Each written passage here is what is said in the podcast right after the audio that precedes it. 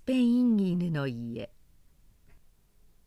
フラテは急に駆け出してひづめ鍛冶屋の横に折れる帰路のところで私を待っているこの犬は非常に賢い犬で私の年来の友達であるが私の妻などはもちろん大多数の人間などよりよほど賢いと私は信じている。でいつでも散歩に出る時にはとフラテを連れて出る。やつは時々思いもかけぬようなところへ自分を連れて行く。で近頃では私は散歩といえば自分でどこへ行こうなどと考えずにこの犬の行く方へ黙ってついてゆくことに決めているようなわけなのである。ひづめ鍛冶屋の横道は私はまだ一度も歩かない。よし犬の案内に任せて今日はそこを歩こう。そこで私はそこを曲がる。その細い道はだらだらの坂道で時々ひどく曲がりくねっている。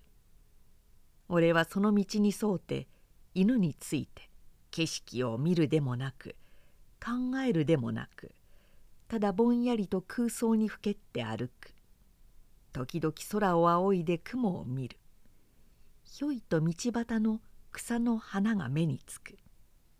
そこで私はその花を摘んで自分の鼻の先で匂うてみる。何という花だか知らないがいい匂いである。指でつまんでくるくると回しながら歩く。するとフラテは何かの拍子にそれを見つけてちょっと立ち止まって首をかしげて私の目の中を覗き込む。それを欲しいという顔つきである。そこでその花を投げてやる。犬は地面に落ちた花をちょっと嗅いでみてなんだビスケットじゃなかったのかと言いたげである。そうしてまた急に駆け出す。こんなふうにして私は2時間近くも歩いた。歩いているうちに我々はひどく高くへ登ったものと見える。そこはちょっとした見晴らしで打ち開けた一面の畑の下に遠くどこの町とも知れない町が雲と霞との間からぼんやりと見える。しばらくそれを見ていたが確かに町にそういない。それにしてもあんな方角にあれほどの人家のある場所があるとすれば一体どこなのであろう？私は少し腑に落ちぬ気持ちがする。しかし私はこの辺一帯の地理は一向に知らないのだからわからないのも無理ではないがそれはそれとしてさて後ろの方はと注意してみるとそこはごくなだらかな傾斜で遠くへ行けば行くほど低くなっているらしく何でも一面の雑木林のようである。その雑木林はかなり深いようだ。そうしてさほど太くもないたくさんの木の幹の半面を照らして正午に間もない優しい春の日差しがニレやカシや栗や白樺などの芽生えしたばかりの爽やかな葉の隙間から煙のようにまた匂いのように流れ込んでその幹や地面やの日陰と日向との加減がちょっと口では言えない種類の美しさである。俺はこの雑木林の奥へ入って行きたい気持ちになった。その林の中はかき分けねばならぬというほどの深い草原でもなく行こうと思えばわけもないからだ。私の友人のフラテも私と同じ考えであったと見える。彼は嬉しげにずんずんと林の中へ入ってゆく。私もその後に従うた。約一丁ばかり進んだかと思う頃犬は今までの歩き方とは違うような足取りになった。気楽な今までの万歩の態度ではなく折るような忙しさに足を動かす。鼻を前の方に突き出している。これは何かを発見したに違いない。うさぎの足跡であったのかそれとも草の中に鳥の巣でもあるのであろうか。あちらこちらと気ぜわしげに行き来するうちに犬はその行くべき道を発見したものらしくまっすぐに進み始めた。私は少しばかり好奇心を持ってその後を追うていった。我々は時々交尾していたらしい梢の野鳥を驚かした。こうした早足で行くこと30分ばかりで犬は急に立ち止まった。同時に私は戦艦たる水の音を聞きつけたような気がした。一体この辺は泉の多い地方である。犬は耳を干渉らしく動かして23軒引き返して再び地面を嗅ぐや今度は左の方へ折れて歩み出した。思ったよりもこの林の深いのに少し驚いた。この地方にこんな広い雑木林があろうとは考えなかったがこの具合ではこの林は2300丁部もあるかもしれない。犬の様子といいいつまでも続く林といい俺は好奇心でいっぱいになってきた。こうしてまた2 3 0分間ほど行くうちに犬は再び立ち止まった。さてわわというふうに短く二声吠えた。その時まではつい気がつかずにいたがすぐ目の前に一軒の家があるのである。それにしても多少の不思議である。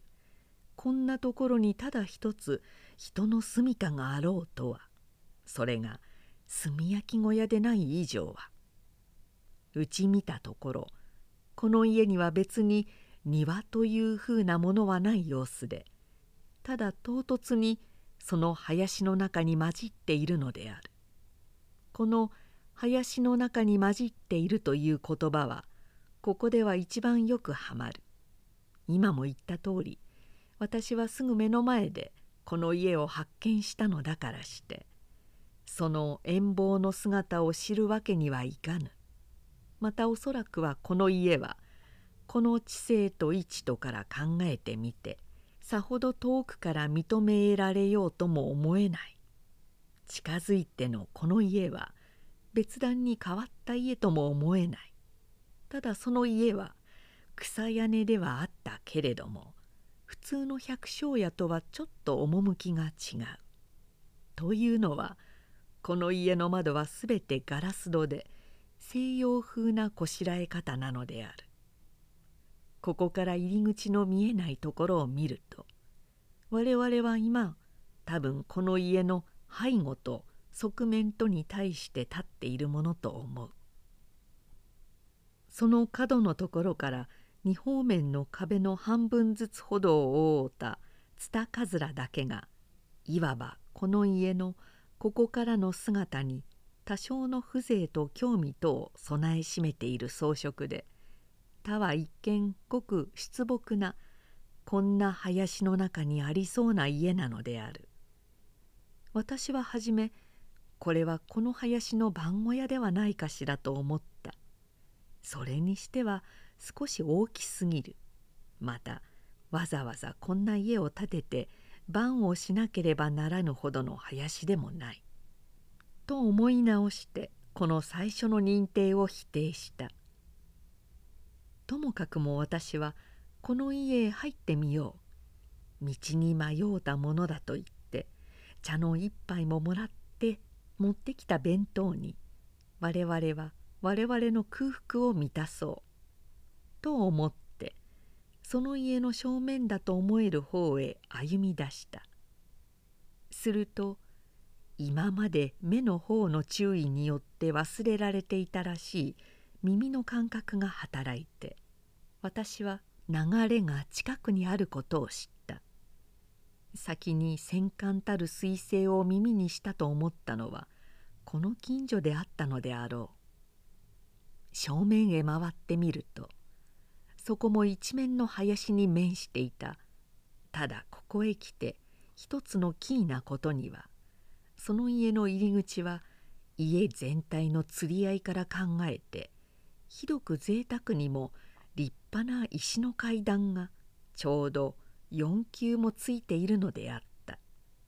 その石は家の他の部分よりもなぜか古くなってところどころ苔が生えているのである。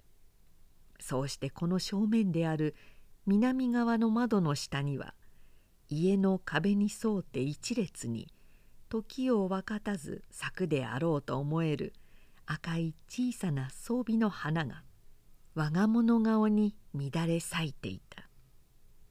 そればかりではない。その装備の草むらの下から帯のような幅でキラキラと日に輝きながら水が流れ出ているのである。それが一見どうしてもその家の中から流れ出ているとしか思えない。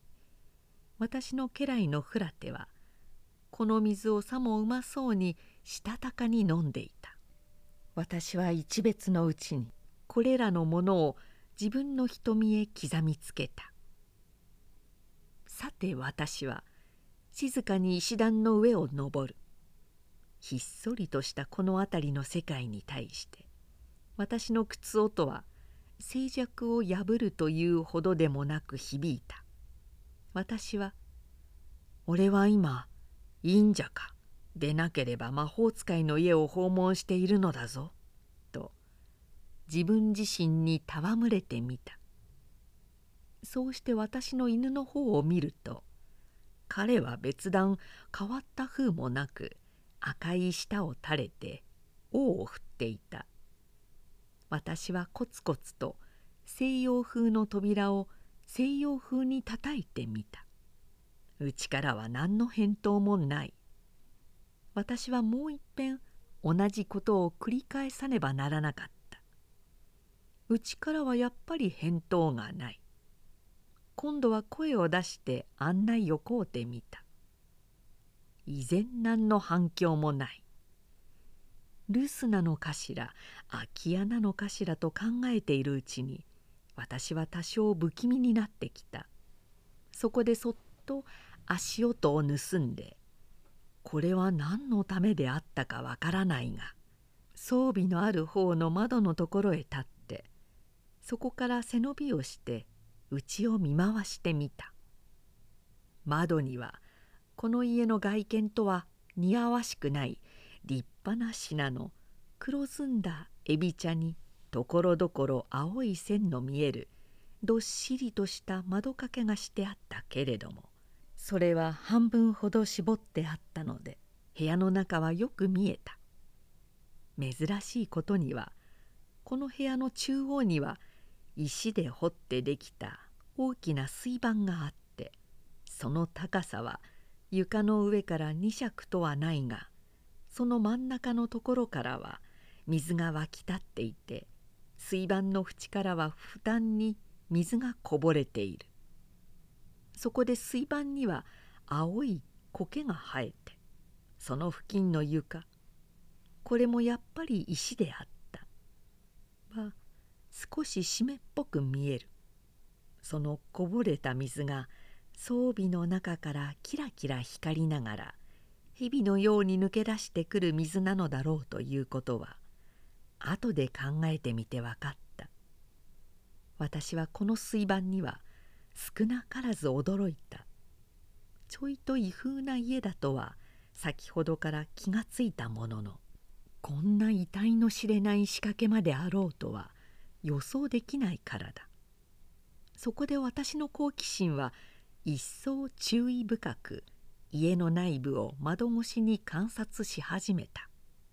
床も石である。何という石だか知らないが青白いような石で水で湿った部分は美しい青色であった。それが無造作に切り出した時の自然のままの面を利用して並べてある。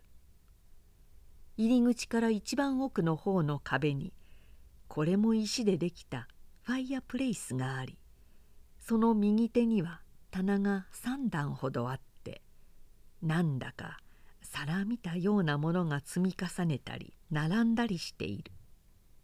それとは反対の側に今私が覗いている南側の窓の3つあるうちの一番奥の隅の窓の下に大きな白木のままの裸の卓があってその上には何があるのだか顔をぴったりくっつけてもガラスが邪魔をして覗き込めないから見られない。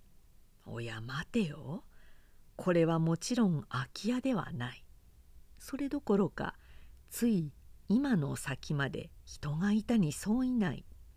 というのはその大きな卓の片隅から吸い差しのタバコから出る煙の糸が非常に静かに2尺ほどまっすぐに立ち上ってそこで一つ揺れてそれからだんだん上へ行くほど乱れてゆくのが見えるではないか。私はこの煙を見て今まで思いがけぬことばかりなのでつい忘れていたタバコのことを思い出した。そこで自分も一本を出して火をつけた。それからどうかしてこの家の中へ入ってみたいという好奇心がどうも抑えきれなくなった。さてつくづく考えるうちに私は決心をした。この家の中へ入ってゆこう。留守中でもいい。入ってやろう。もし主人が帰ってきたならば俺は正直にその訳を話すのだ。こんな変わった生活をしている人なのだから。そう話せば何とも言うまい。かえって歓迎してくれないとも限らぬ。それには今まで二厄介にしていたこの絵の具箱が俺の泥棒ではないという証人として役立つであろう。私は虫のいいことを考えてこう決心した。そこでもう一度入り口の階段を上がって念のため声をかけてそっと扉を開けた。扉には別に錠も降りてはいなかったから。私は入ってゆくといきなり二足三足後すだりした。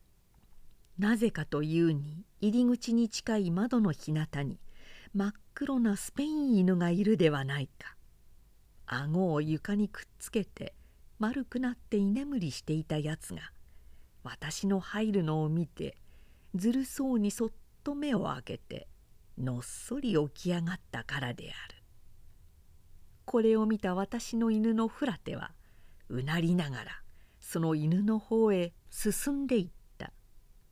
そこで両方しばらくうなり続けたがこのスペイン犬は案外柔和なやつと見えて両方で鼻面を嗅ぎ合ってから向こうから尾を振り始めた。そこで私の犬も尾を振り出した。さてスペイン犬は再び元の床の上へ身を横たえた。私の犬もすぐそのそばへ同じように横になった。見知らない同性同士の犬と犬とのこうした和解はなかなか得難いものである。これは私の犬が怨霊なのにもよるが主として向こうの犬の寛大を称賛しなければなるまい。そこで俺は安心して入っていった。このスペイン犬はこの種の犬としてはかなり大きな体で例のこの種特有のふさふさした毛のある大きな尾をくるりと尻の上に巻き上げたところはなかなか立派である。しかし毛のつやや顔の表情から押してみてだいぶ老犬であるということは犬のことを少しばかり知っている私には推察できた。私は彼の方へ接近していってこの当座の主人である彼に会釈するために敬意を表するために彼の頭を愛撫した。一体犬というものは人間がいじめ抜いた野良犬でない限りは寂しいところにいる犬ほど人を懐かしがるもので見ず知らずの人でも親切な人には決して怪我をさせるものではないことを経験の上から私は信じている。それに彼らには必然的な本能があって犬好きと犬をいじめる人とはすぐ見分けるものだ。私の考えは間違いではなかった。スペイン犬は喜んで私の手のひらをなめた。それにしても一体この家の主人というのは何者なのであろう？どこへ行ったのであろう？すぐ帰るだろうかしら？入ってみるとさすがに気がとがめた。それで入ったことは入ったが私はしばらくはあの石の大きな水盤のところで直立したままでいた。その水盤はやっぱり外から見た通りで高さは膝までくらいしかなかった。縁の厚さは2寸くらいでその縁へ持ってってまた細い溝が三方にある。こぼれる水はそこを流れて水盤の外側を伝うてこぼれてしまうのである。なるほど。こうした知性ではこうした水の引き方も可能なわけである。この家では必ずこれを日常の飲み水にしているのではなかろうか。どうもただの装飾ではないと思う。一体この家はこの部屋一つきりで何もかもの部屋を兼ねているようだ。椅子が皆で一つ。二つ。三つきりしかない。水盤のそばとファイアプレイスとそれに卓に面してとおのおの一つずつ。いずれもただ腰をかけられるというだけに作られて別に手の込んだところはどこにもない。見回しているうちに私はだんだんと大胆になってきた。気がつくとこの静かな家の脈拍のように時計が分秒を刻む音がしている。どこに時計があるのであろう。濃いカバ色の壁にはどこにもない。あああれだ。あの例の大きな卓の上の置き時計だ。私はこの家の今の主人と見るべきスペイン犬に少し遠慮しながら卓の方へ歩いていった。卓の片隅には果たして窓の外から見た通り今では白く燃え尽くしたタバコが一本あった。時計は文字盤の上に絵が描いてあってその玩具のような趣向がいかにもこの部屋の半野蛮な様子に対象している。文字盤の上には一人の貴婦人と一人の紳士とそれにもう一人の男がいてその男は一秒間に一度ずつこの紳士の左の靴を磨くわけなのである。バカバカしいけれどもその絵が面白かったその貴婦人のひだの多いささべりのついた大きな裾を地に引いた具合やシルクハットの紳士の頬ひげの様式などは外国の風俗を知らない私の目にももう半世紀も時代がついて見える。さてかわいそうなはこの靴磨きだ。彼はこの平静な家の中のそのまた中の小さな別世界で夜も昼もこうして一つの靴ばかり磨いているのだ。俺は見ているうちにこの単調な普段の動作に自分の肩が凝ってくるのを感ずる。それで時計の示す時間は1時15分。これは1時間も遅れていそうだった。机には塵まみれに本が560冊積み上げてあって別に45冊散らばっていた。何でも絵の本か建築のかそれとも地図と言いたい様子の大切な本ばかりだった。表題を見たらばドイツ語らしく私には読めなかった。その壁のところに原色刷りの海の額がかかっている。見たことのある絵だがこんな色はウィスラーではないかしら。私はこの額がここにあるのを賛成した。でも人間がこんな山中にいれば絵でも見ていなければ世界に海のあることなどは忘れてしまうかもしれないではないか。私は帰ろうと思った。この家の主人にはいずれまた会いに来るとして。それでも人のいないうちに入り込んで人のいないうちに帰るのはなんだか気になった。そこでいっそのこと主人の帰宅を待とうという気にもなる。それで水盤から水の湧き立つのを見ながら一服吸いつけた。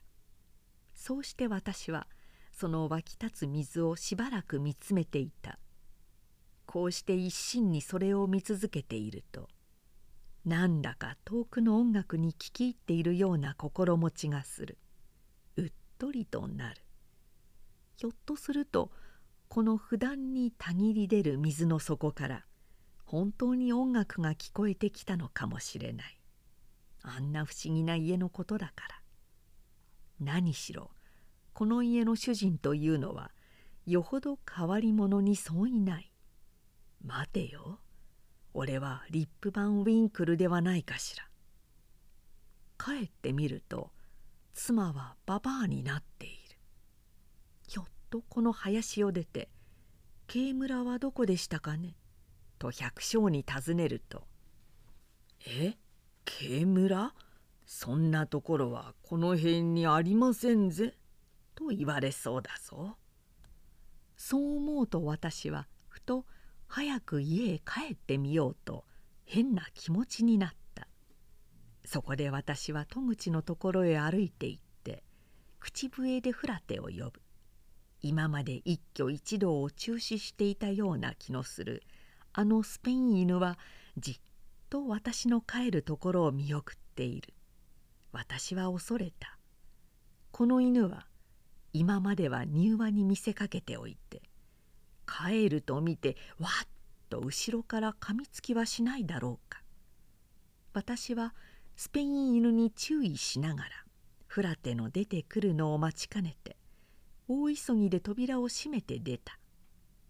さて帰りがけにもういっぺん家の内部を見てやろうと背伸びをして窓から覗き込むと例の真っ黒なスペイン犬はのっそりと起き上がってさて大机の方へ歩きながら俺のいるのには気がつかないのか。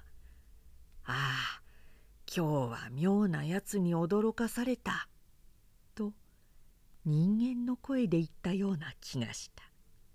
はてな。と思っているとよく犬がするようにあくびをしたかと思うと私の瞬きした間にやつは五重格好の眼鏡をかけた。黒服の中老人になり大机の前の椅子に寄りかかったまま悠然と口にはまだ火をつけぬタバコをくわえてあの大型の本の一冊を開いてページを食っているのであった。ポカポカと本当に暖かい春の日の午後である。ひっそりとした山の雑木原の中である。